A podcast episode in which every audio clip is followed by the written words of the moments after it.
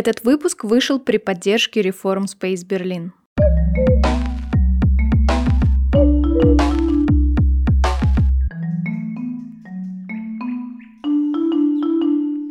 Привет, это Лина Туомас, и вы слушаете подкаст «Сега на эко». Наверняка за последний год вы и сами могли заметить, что боевые действия в Украине раскололи российское общество. Поэтому я сразу предупреждаю, что в этом выпуске называют войну войной. По своим глубоким убеждениям я считаю, что экология – это дело каждого, и природоохранная деятельность не имеет никаких границ. Планета Земля – наш общий дом. Я пригласила украинского эколога, зоолога и специалиста по охране биоразнообразия Алексея Василюка рассказать подробнее, как именно война повлияла на окружающую среду. Сейчас Алексей вынужденный переселенец, и большую часть времени он посвящает анализу влияния войны на дикую природу. Понятно, что окружающая среда проигрывает в любой войне, но сегодня мы разберем конкретные примеры и узнаем, что будет дальше, после завершения войны. Привет, Алексей. Да, привет, Лина. Расскажи, чем ты занимаешься. Если бы не было войны, я бы занимался совсем другим. То есть и я, и вся моя организация, Украинская предохранная группа, мы занимаемся созданием заповедных территорий, изучением редких видов животных и растений в них, ну и вообще влиянием на принятие Украиной решений, которые могут э, как-то э, сказываться на судьбе редких видов и ценных природных территориях. То есть, в принципе, наверное, такая возможность есть не во всех странах, но в Украине мы реально можем влиять на решение государства по вопросам, касающихся охраны природы, ну и вообще по разным вопросам.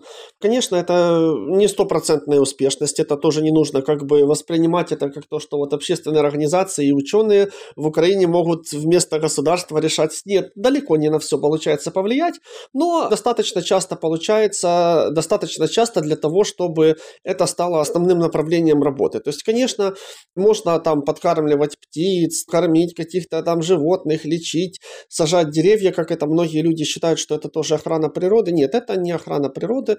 Охрана природы это когда действительно в стране принимаются какие-то решения. Вот, допустим, создается национальный парк. Или какая-то, вот сейчас нам удалось добиться в 2022 году решение о том, что в Украине, начиная с мая 2022 года, запрещено сажать э, леса на территории последних участков степи. А с чем это связано? У нас от степных участков осталось максимум 3%, это участочки на склонах вдоль рек, и каждый третий вид нашей красной книги – это степные животные и растения, они вынуждены как бы ютиться на вот этих последних трех процентах от своей бывшей территории, которую они занимали в прошлом. А все остальное распахано, все остальное поля. Вот. Ну, часто лесники хотят просто как бы зарабатывать деньги, получать зарплату за то, что они хоть что-то делают, и в степной зоне рубить нельзя леса, это запрещено. А за что же получать зарплату? А за то, что сажать новые леса. Они расти не, не станут в таком климате. Вот. И климат уже давно не подходит для того, чтобы на юге Украины сажать новые леса. Но это что же выгодно? Их посадили, они усохли. В следующем году можно заново сажать. И вот одно из наших направлений деятельности – это борьба с таким вот бездумным лесонасаждением в степи, когда и степь уничтожается, и лес не появляется. И вот в прошлом году мы добились действительно принятия отдельно, ну, закона Украины, который запрещает посадку леса леса на степных участках. Это вот конкретное решение. Или, опять же, тем же законом была запрещена вырубка лесов, которые сами выросли. Вот часто бывает такое, что много лет, ну, какой-то небольшой участок поля, а может быть даже большой, никем не обрабатывался, и там вырос лес. Но юридически это до сих пор поле, и поэтому какой-то новый фермер берет этот участок э, с реально выросшим на нем лесом, которому, возможно, уже там больше лет, чем нам с вами. Ну и просто его сжигает для того, чтобы сажать там картошку. Или продает. Да, да, но для леса все равно, или его сожгли, или его продали, тем не менее, вся эта природа, которая там уже 30 лет или там 40 лет росла, развивалась, она вся уничтожается, и завтра там высаживается картошка. И вот это тоже теперь запрещено. Это вот конкретное решение. Или вот был в центре Украины, в Черкасской области, создан национальный парк Холодный Яр, создание которого добивались природоохранники еще с 1926 года. Вот, а создали его по нашей инициативе, все-таки мы смогли додавить в 2022. Вот, и это вот конкретные решения, которые реально влияют на охрану природы. Поэтому мы как бы занимаемся не протестами, ну мы и я в частности, не протестами, не какими-то там, допустим, петициями, нас тоже это мало волнует, а влиянием влиянием экспертов на принятие решений нашей Верховной Радой, президентом и Министерством экологии.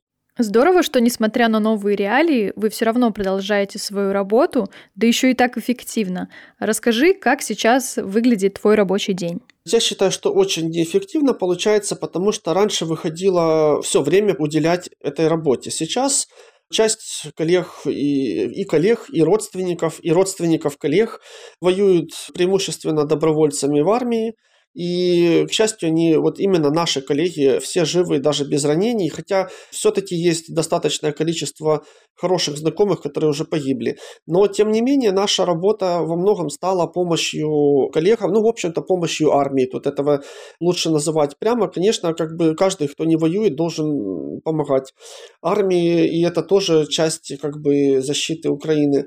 И, во-вторых, появилась и новая, ну, это то, что касается каждого сознательного человека, живущего в Украине. Но, с другой стороны, у нас появилась специфическая часть, потому что много заповедников и национальных парков оказались в оккупации, либо на территории, которая уже освобождена, но это означает, что там все разрушено. То есть, как бы освобождение можно ставить между этим словом и словом уничтожение почти знак э, равно.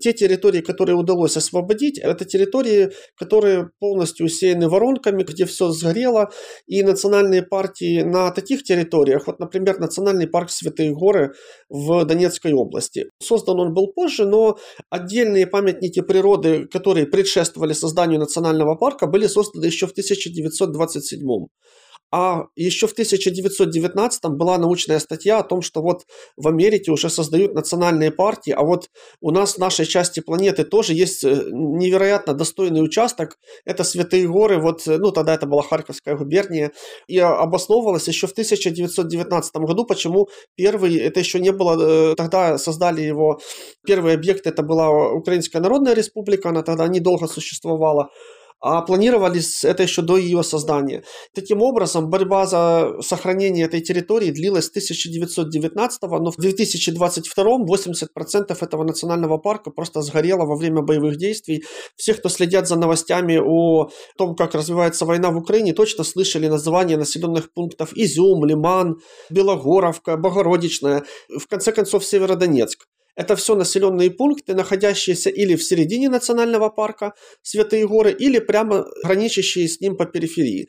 То есть все бои за все эти населенные пункты, даже такие как Северодонецк Лиман и Изюм, это все были бои на территории национального парка. Естественно, его большая часть, после того, как его сто лет охраняли, его большая часть сгорела. Вообще, наверное, хуже всего именно это, но другая сторона этой проблемы в том, что администрации люди, кто-то погиб, кто-то пошел воевать, кто-то стал беженцем, в том числе за вне территории Украины, выехал за границы Украины.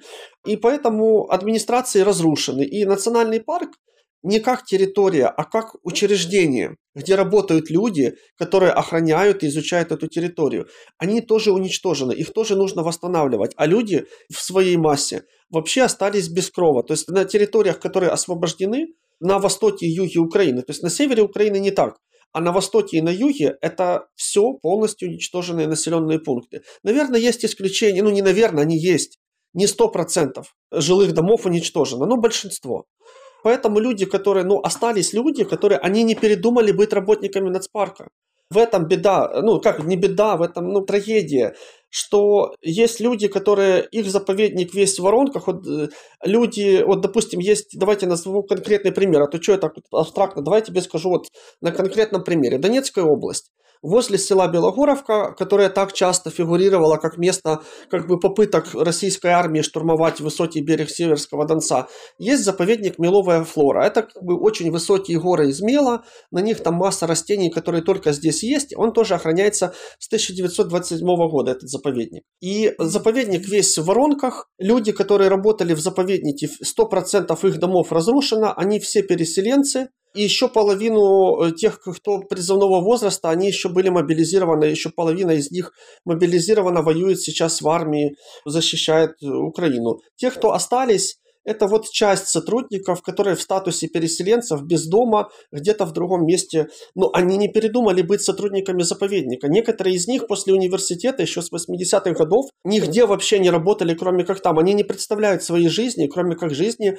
в статусе работника заповедника. Это, это цель всех, всей их жизни. Также и в других э, заповедных объектах, в нацпарках такое есть. Ну, у них больше нет вообще ничего. Ну, хорошо, если есть машина, на которой они смогли выехать, или там собрали полную машину сотрудников и выехали. Вот у, одного была машина, он смог этой машиной вывести остальных. У них вообще больше ничего нет. И поэтому, начиная с марта прошлого года, мы начали вот с самого начала. Так получилось, что к нам обратились коллеги из другой страны и спросили, а можно мы для вот таких вот людей через вас перебросим какую-то сумму денег. Мы такие, ну да, конечно, можно. Я тогда тоже был переселенцем, это сейчас я дома вот, в Киевской области. Но в то время, поскольку война началась с попытки российских войск захватить э, Васильков с военным аэродромом, вот где я живу, с неудачной попытки, но тем не менее это привело к тому, что я стал переселенцем. Поскольку война началась с боев именно вот за мой город и за город Гостомель с другой стороны от Киева, где тоже есть аэродром. И поэтому мы согласились. И так получилось, что на счет нашей организации пришли деньги не нам. Деньги для сотрудников национальных парков. Да, мы нашли юридический способ передавать, ну, то есть, опять же, эти люди не являются членами организации, но мы нашли способ передавать эту помощь им. И потом, как это дальше оно начало развиваться, и мы поняли, что, наверное, это наша миссия, одна из наших миссий в это время. И мы на сайте написали, что до конца войны все благотворительные взносы, которые придут на наш счет, это будут взносы на помощь заповедникам и национальным паркам.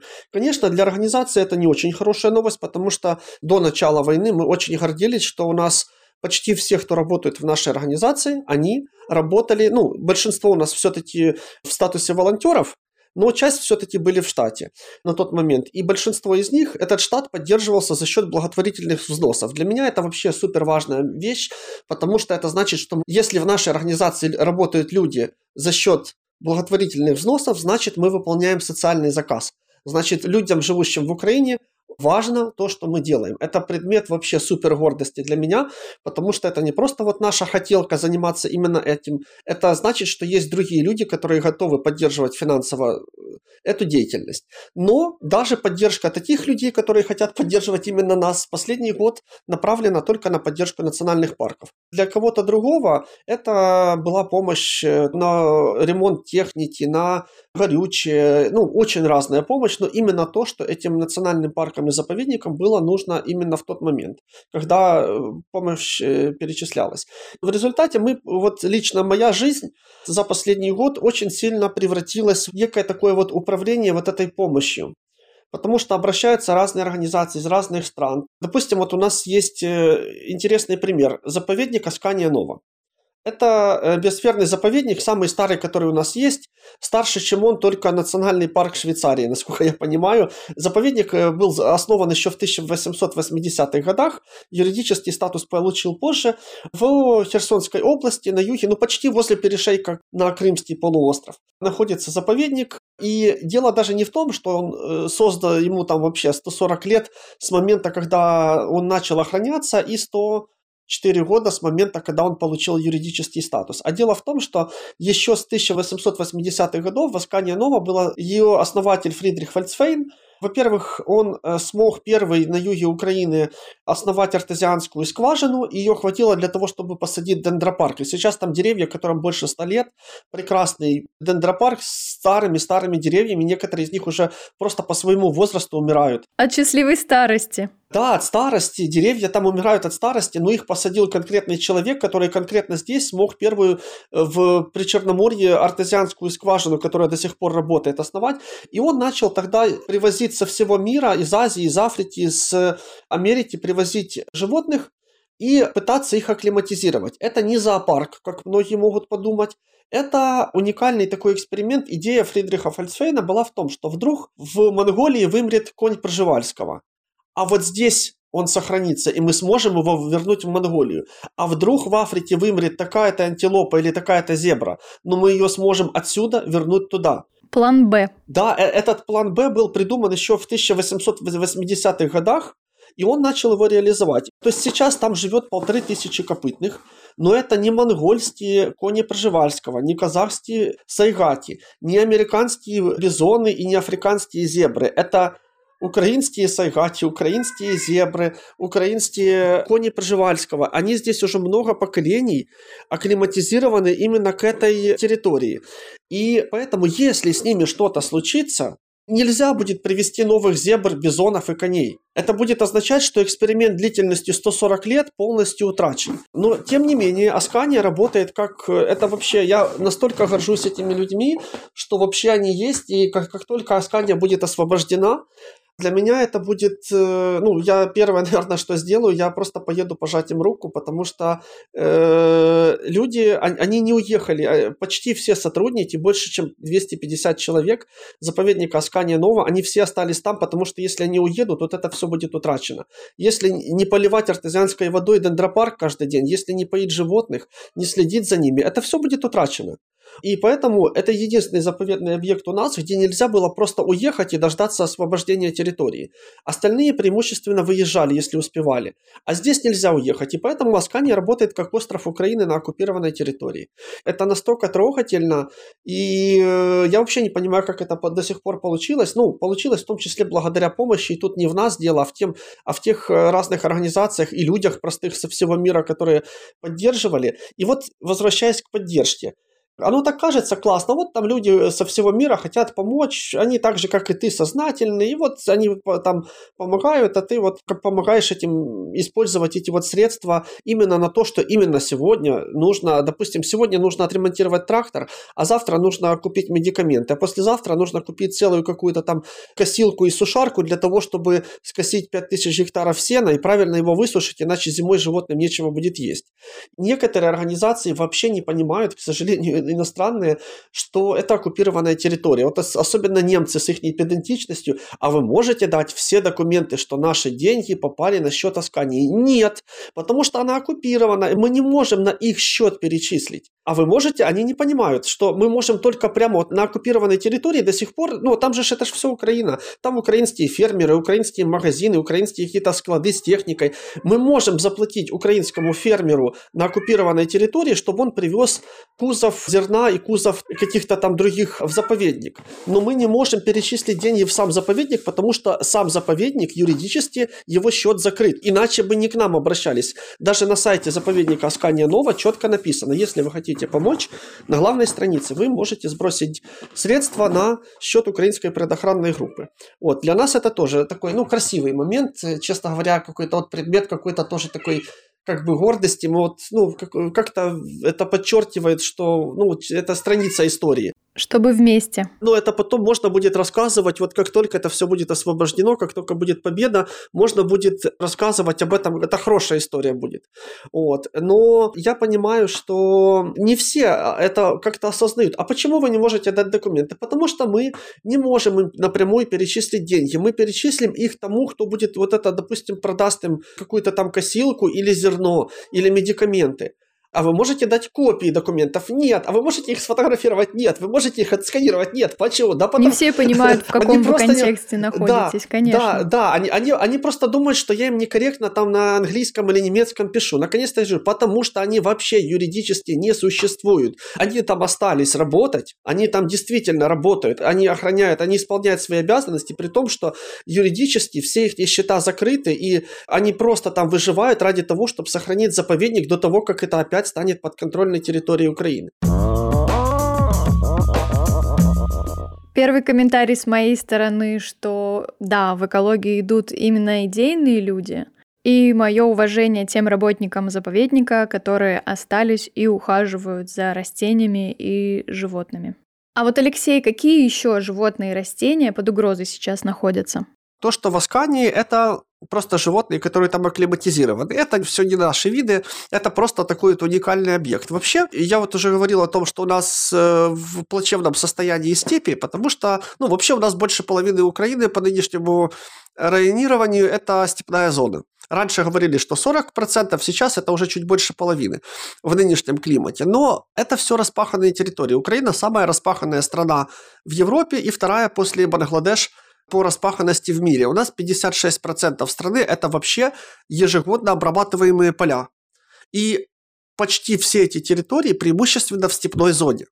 И поэтому получается, что от самих степей в степной зоне почти ничего же не осталось. Остались только участки на склонах, ну и в заповедниках, конечно. Поэтому треть всех исчезающих видов, которые есть в Украине, они, они в степях. Это, ну, очевидно. И просто да, вообще можно считать любой степной вид исчезающим. Если все пространство, где он может физически до сих пор жить или расти, это 3% от того, что было. Да это вообще ничто. Поэтому среди этих видов есть и такие, которые, ну, мы их называем суперэндемики, те, которые встречаются на крайне ограниченных площадях.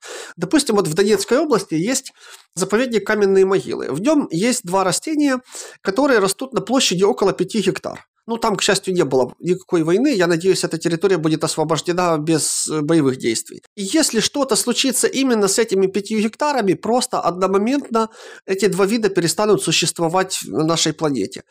В Николаевской области, вот с самого начала войны, конечно, там была, э, к счастью, иллюзия Путина, что вот получится пройти Николаев и пойти прямо захватить Одессу и туда куда-то уже в Молдову пойти. Тем не менее, захватить Николаев у него не получилось, но это означало бои на подступах к Николаеву. Для вот слушателей, которые нас с тобой сейчас слушают не из Украины, если представить вот по карте юг Украины, откуда также было наступление, это просто один из таких, одно из направлений наступления на юге Украины на север. И в тех местах, где удалось остановить вот это наступление, это, конечно же, означало серьезные боевые действия, которые российская армия все-таки решила остановить и отступить, потому что для них это оказалось сложным. То есть это однозначно были сильнейшие боевые действия. И одно из таких мест – это место, где встречаются два вида растений. Это так, э, как же это на русском? Наверное, васильки. Именно на этой территории встречаются два вида васильков. Они не такие, как все остальные, они белого цвета. Мы их называем жемчужные васильки. Их цветы выглядят как огромная такая, как, бы шар жемчужин. Эти два вида встречаются на очень маленьких площадях. Вот есть один встречается в пределах 15 гектар, другой в пределах 35 гектар. Но это не значит, что это поле площадью 15 гектар. Это значит, что где-то вот в этом месте, если сильно постараться, можно найти вот эти последние жемчужные васильки вся эта территория сгорела, там масса воронок, и это все сопровождалось там проездом военной техники, поэтому мы не знаем. Сейчас это заминировано, ну, мы, э, когда сейчас часто, кстати, можно услышать в новостях о площади заминированной территории, это не значит, что на этой территории именно кто-то устанавливал мины, но это значит, что там могут быть снаряды, и они точно есть, которые не взорвались, да и мины тоже могут быть. То есть это значит, что эту территорию еще не разминировали. И вот эта территория тоже еще не разминирована, поэтому я, допустим, допустим, вот э, этой весной мы еще не узнаем, сохранились ли жемчужные васильки в Украине, или их больше, да не то, что в Украине, на планете на нашей, или их больше нет. Есть э, животные тоже, вот, допустим, есть такие, думаю, все знают, э, животные слепыши. Они живут под землей, у них нет глаз, это, ну, крупные грызуны, которые... Типа кротов? Крот – это не грызун, э, слепыш даже, наверное, больше крота. Ну, вот если ты можешь представить э, сурка, можешь представить? Вот, или какого-то крупного, очень крупного хомяка или морскую свинку. А теперь представь, что у нее вообще нет глаз, а вместо глаз такая большая складка жесткая, которую это животное роет себе туннель под землей. Есть разные виды слепышей в степной зоне, но из них слепыш песчаный, который у нас встречается, он только на нескольких участках в Херсонской области, и это крайне редкий вид, он только там и больше нигде в мире его нет все, вся территория, в границах которой встречается слепыш песчаный, это территория, где с самого начала были бои, а сейчас, поскольку Херсонская область разделилась на ту часть, которая по Днепру, та часть, которая подконтрольная Украине освобожденная, и часть, которая временно не подконтрольная. Так вот, граница по, э, вот та часть временно неподконтрольной территории, в границах которой сейчас продолжаются боевые действия, это именно то место, где э, только там встречается слепыш песчаный. Я вообще не представляю,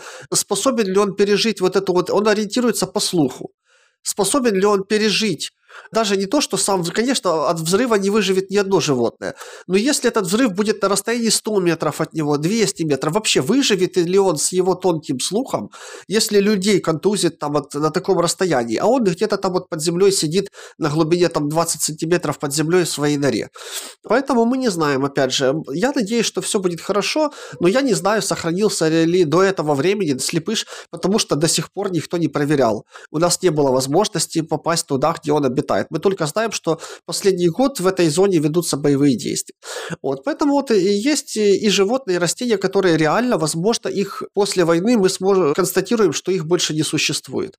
Вот, э, это, ну, неудивительно. Жизнь на Земле выбирает не только в Австралии, в, в Амазонии или там, скажем, на Мадагаскаре. Нет, у нас она тоже выбирает. И, возможно, за последний год боевые действия привели к уничтожению, возможно, даже нескольких видов животных или растений.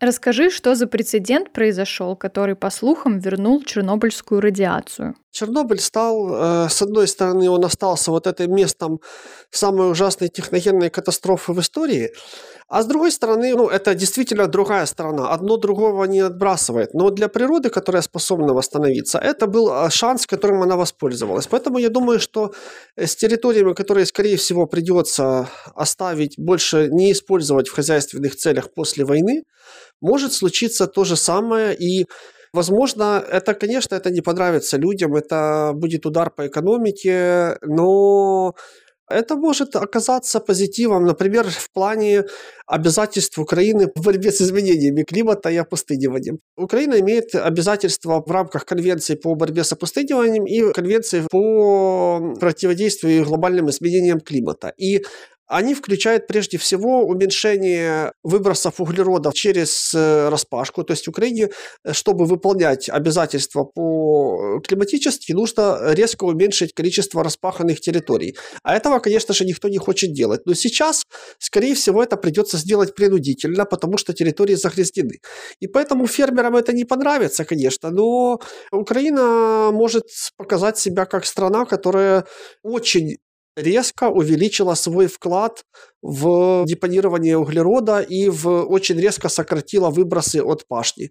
Вот, вот именно по динамике это может оказаться мировым прецедентом. Но, к сожалению, это будет просто обратной стороной медали касательно причины, почему так случилось. Так вот, насчет Чернобыля, да, поскольку основная часть российских войск, которые пытались захватить Киев год назад, она заходила через Чернобыльскую зону, в Украину, они как-то об этом, ну, не знаю, наверное, не подумали или просто ими пожертвовали, скорее всего, так. То есть никто просто рассчитывали, что это будет выгодно э, в, с тактических соображений, а о безопасности солдат, э, конечно, никто не беспокоился. Я думаю, что так было. И около 10 тысяч единиц техники, сколько солдат мы не знаем, но мы знаем, что это э, только техники было около 10 тысяч. Они заехали с белорусской стороны в Чернобыльскую зону, захватили саму станцию, станцию атомную, ну, она не работает уже, но там работают люди, которые как бы за ней следят, в том числе за хранилищем ядерных отходов. Вот. И даже было два раза, когда обрывались линии электропередач, и это было, вот это была супер проблема, потому что вот это хранилище ядерных отходов можно, вот ты можешь представить себе таким образом, что есть э, бассейн, который искусственно охлаждается, а в нем таблетки ядерного горючего, которые хотят, скажем так, увеличивать свою температуру, расплавиться и кипеть. Вот, и поэтому они не плавятся только потому, что там холодная вода. Но если отключить электроэнергию, это все расплавится, и бассейн превратится просто в, в кипящее ядерное топливо. Оно, конечно, не будет далеко распространять свое влияние. Но локализировать уже вот этот объект будет человечество не имеет опыта, как вообще вот с такими, как это все охладить, остановить. Это то же самое, что с самим взрывом на атомной электростанции. Те люди, которые будут это делать, это все будут смертники. Поэтому допустить расплавление этого бассейна нельзя. Вот, и поэтому пока он охлаждается искусственно, все хорошо, ядерное топливо хранится. Было пару раз, когда были оборваны электроперед... линии электропередач, но даже, по-моему, даже белорусская сторона один раз подключила их, потому что они понимают, насколько это как бы для них будет плохо. Ну, сейчас все это нормально работает, восстановлено. Российские войска по своим там инструкциям времен Второй мировой, они окапывались. То есть приехала техника, стала в лесу, и солдаты лопатами вырыли для них окопы, для всех этих танков, там БТРов и всего остального. И вот э, Чернобыльская зона, которая вот уже в последнее время, она была ну, не так опасна. Там, главное, ничего нельзя было делать. То есть э, даже, там можно было даже ходить, что-то изучать, потому что ты ходишь уже не по зараженной почве, а по почве, которая появилась за 30 лет, там опавшая листва, там и все остальное за 30 лет. Вот эти вот зараженные слои почвы, оно каким-то образом их захоронило, законсервировало. Они не на поверхности почвы. И поэтому главное было ничего не копать. Вот ходить, да, в какое-то определенное время там э, с дозиметрами ученые, конечно, там ходили, изучали, и это все как бы под контролем, с расчетом того, сколько ты можешь получить э, облучение. Если ты смотришь на этот дозиметр, ты получил больше, он начинает пикать, ты вот туда как бы возвращаешься с зараженной территории. Они руками это все рыли.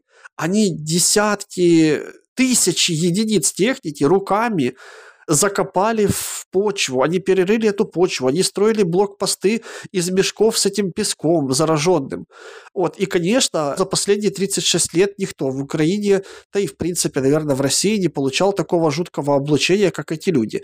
Я не знаю, правда ли то, что было в новостях неоднократно о том, что в Беларуси есть отдельный госпиталь, э, специализирующийся на изучении зараженных радиацией облученных э, людей. Были сообщения о том, что туда в плохом состоянии завезли большое количество российских солдат. Я не знаю, правда ли это. Вот это я точно. Такие сообщения были, но я каких-то убедительных доказательств я не нашел.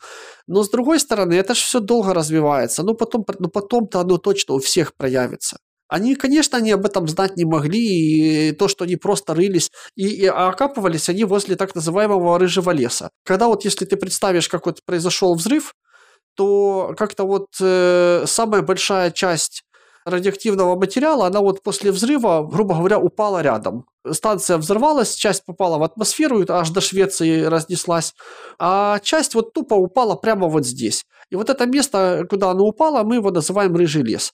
Там, по-моему, даже до сих пор деревья э, не могут расти. Они были не на территории рыжего леса, но они были в, не, в паре сотен метрах от него. Вот это все начиналась зона вот этого окапывания. И, и фактически с определенной погрешностью можно сказать, что они окапывались в самом радиационно загрязненном месте на планете. Но это некая ирония, конечно, как бы это однозначно скажется на здоровье всех этих солдат. Это вся техника потом поехала вот это в сторону Киева, ко всем вот этим, как бы уже теперь печальным э, населенным пунктам Бучи, Ирпеню, Бородянке, Макарову, э, эти все населенные пункты, они захватывались вот этой вот зараженной техникой. Она там в результате боев была разбита. То есть насколько загрязнена вот эта вся территория фактически от Киева, куда уже они не смогли пройти. И действительно, конечно, это были огромные жертвы с украинской стороны, но все-таки они не смогли атаковать Киев. Но вот с этой точки, куда они дальше уже не прошли, это река Ирпень, она прямо по реке Ирпень проходит западная граница Киева. И вот от берега реки Ирпень и дальше аж на север Украины до Чернобыльской зоны теперь в общем, радиация есть не только в Чернобыльской зоне. Они ее разнесли на этой технике, на гусеницах этих всех танков. Сами эти танки тоже и вся остальная техника, конечно же, она успела облучиться, пока ее закапывали в зараженный песок. В общем-то, мы не думали о Чернобыле, он есть. У нас каждый год как-то вот отмечается такая вот печальная вот эта вот дата. Все вспоминают о том, что вот такая трагедия произошла 26 апреля каждого года. Все об этом вспоминают, это день памяти. Вот. Но теперь это не прошлое, это опять, кстати, в самой зоне тоже уже ученые не могут ходить изучать. Там опять все вот это на поверхности. Это через 30 лет можно было бы ходить. А теперь оно все, конечно, это не угроза Чернобыля, та, которая была тогда. Это не взрыв энергоблока. Но ходить по Чернобыльской зоне опять нельзя и, скорее всего, очень долго нельзя будет.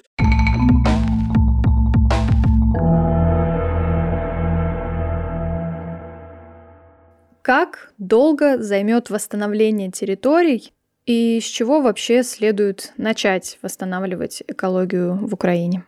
Конечно, чтобы э, не лукавить, я думаю, что э, при самых лучших раскладах мы с тобой точно не доживем до этого восстановления. Это сто процентов. То есть это, я надеюсь, что и твоя, и моя жизнь будут как бы до глубокой старости, будут сопровождаться массой хороших каких-то новостей и хорошим будущим, но восстановления мы не дождемся. Конечно, те места, где было, ну, допустим, поле какое-то там, допустим, 10, там 100 гектар, и на нем один снаряд взорвался. Конечно, можно там померить, что-то может даже как-то убрать загрязненную почву вокруг этой воронки, а вокруг все нормально. Вокруг можно дальше использовать. Разрушенные дома восстановить, в смысле построить новые. Это же как бы тоже понятно, что поврежденные населенные пункты, это не значит, что там где-то дырку, там трещину. Это практически полностью уничтоженные тысячи населенных пунктов. У нас всего в Украине 44, по-моему, тысячи населенных пунктов. Одна пятая из них уничтожена. Это много тысяч населенных пунктов, которые не полностью ну, повреждены как-то. Но это можно просто построить новый дом. Да, люди этого не планировали, ну, придется это делать. Но там, где были интенсивные боевые действия на территориях ненаселенных пунктов, хотя, кстати, я даже не знаю, населенные пункты, где были интенсивные боевые действия, можно ли там жить? Это тоже хороший вопрос, на который у меня ответа нет. Но леса, поля, какие-то луга, болота. Вот территории, которые не населенные пункты, если там были интенсивные боевые действия, скорее всего, их нужно просто оставить чтобы просто как в Чернобыле, природа просто там восстанавливается так, как у нее получается. Вот в, Чернобыле очень хорошо получилось у нее. Я надеюсь, что здесь тоже так получится, хотя здесь будут сложности. Здесь в основном речь о степной зоне, и в степной зоне большое количество растений интродуцентов, инвазионных видов, чужеродные растения, которые пришли к нам с других континентов. Они до этого времени, они, конечно, проблемные, но в природных экосистемах они э, не приживаются, на полях каждый год все перепахивается, и поэтому они заняли все пространство вдоль дорог они высеваются, высеваются на поля, но все равно там все перепахивается и сажается, допустим, там кукуруза или подсолнух. Но теперь-то никто там ничего сажать не будет, по крайней мере, в этом году. Да и в прошлом уже никто не сажал ничего. И поэтому вот эти вот опасные инвазионные растения, они получают такое пространство для, для абсолютно свободного разрастания, как, какое они не получали никогда в истории. Типа борщевика? В том числе, ну, борщевик, он у нас, э, это у вас борщевик, а у нас он, мы южная граница борщевика, в степной зоне его нет. У вас, наверное, есть золотарник канадский, скорее всего, есть. Э, скорее всего, у вас есть амброзия. Ну, в общем, да, ну, типа борщевика. Борщевик на севере Украины тоже уже хорошо себя чувствует, к сожалению, и на западе.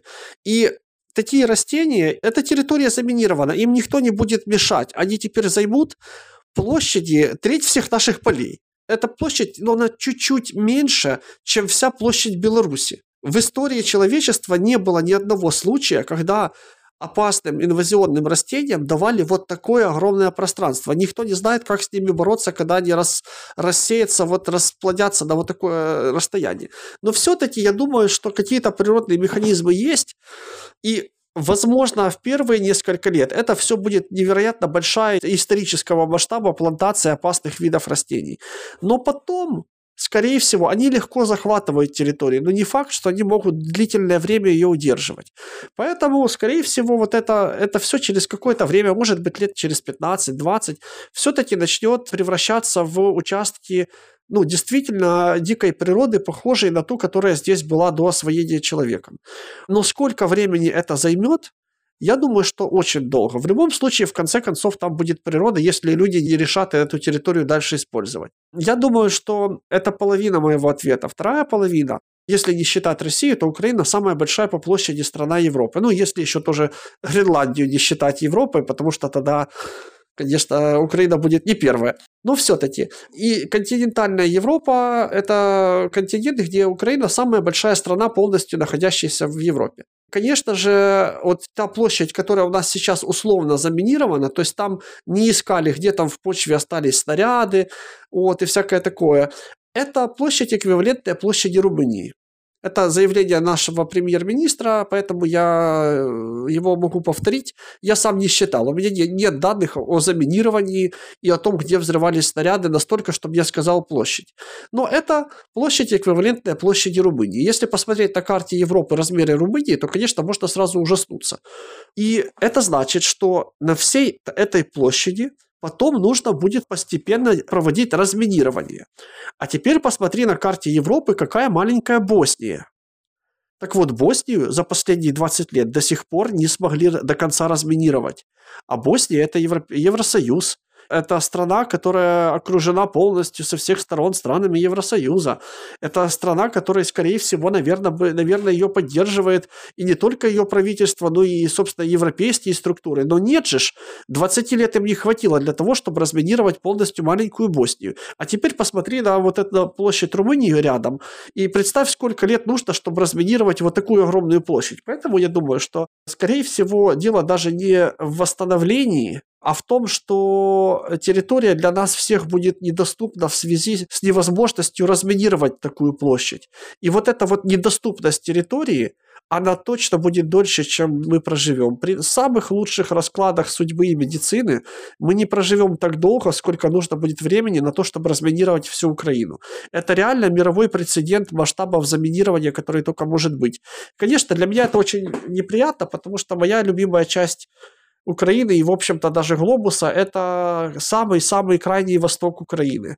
Там невероятно красивые степные холмы, скалы и меловые горы, и такого нет именно... Есть в мире много других прекрасных мест, но именно таких нет нигде больше.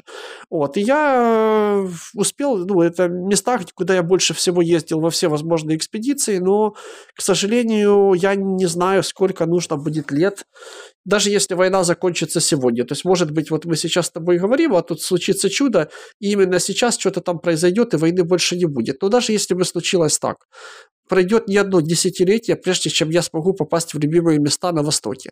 Это я к чему говорю? К тому, что мы даже понять, насколько прошло восстановление, сможем не скоро. Мы сможем скоро принять решение, что мы оставляем эту территорию для восстановления. Это да. Но посмотреть, получилось ли оно, насколько оно произошло, это восстановление, и сказать, что да, вот что-то там восстановилось. Это мы сможем сделать очень не скоро, потому что территория будет оставаться на десятилетия просто недоступной для посещения людьми, потому что там просто можно взорваться.